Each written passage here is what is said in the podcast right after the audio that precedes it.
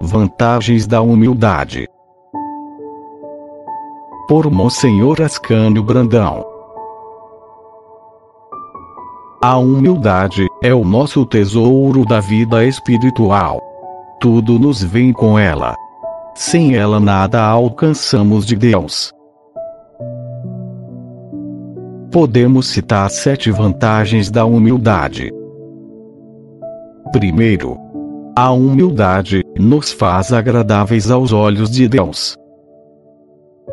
Deus olha os humildes, diz o profeta Davi. Porque Nossa Senhora foi tão exaltada? Porque foi humilde, Deus a olhou e a escolheu. Olhar uma alma quer dizer conceder-lhe favores e graças, como explica São João da Cruz, ao dizer: O olhar de Deus é amar e fazer favores. Segundo, a humildade afasta os embustes do demônio. A alma humilde sempre sai vitoriosa de qualquer tentação. Terceiro, a humildade traz à consciência uma doce paz. Tudo na alma entra em equilíbrio. O orgulho agita, perturba, aflige, irrita.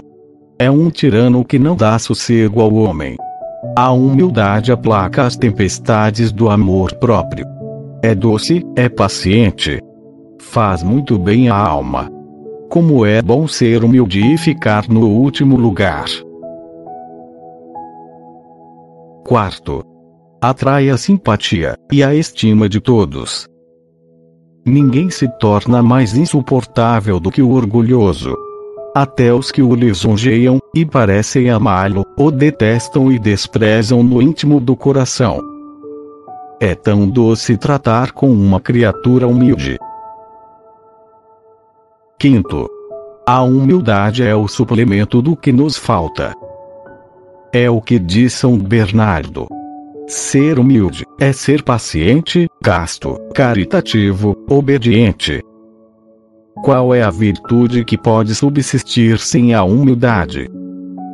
O bom ladrão fez-se um grande santo em poucos minutos, porque foi profundamente humilde. Sexto. A humildade nos alcança uma grande glória no céu. Quais os maiores santos? Os mais humildes na terra. Sétimo. A humildade é um sinal bem certo de predestinação. O céu é dos humildes e dos pequeninos. Sinal evidente de reprovação, diz São Gregório Magno, é o orgulho.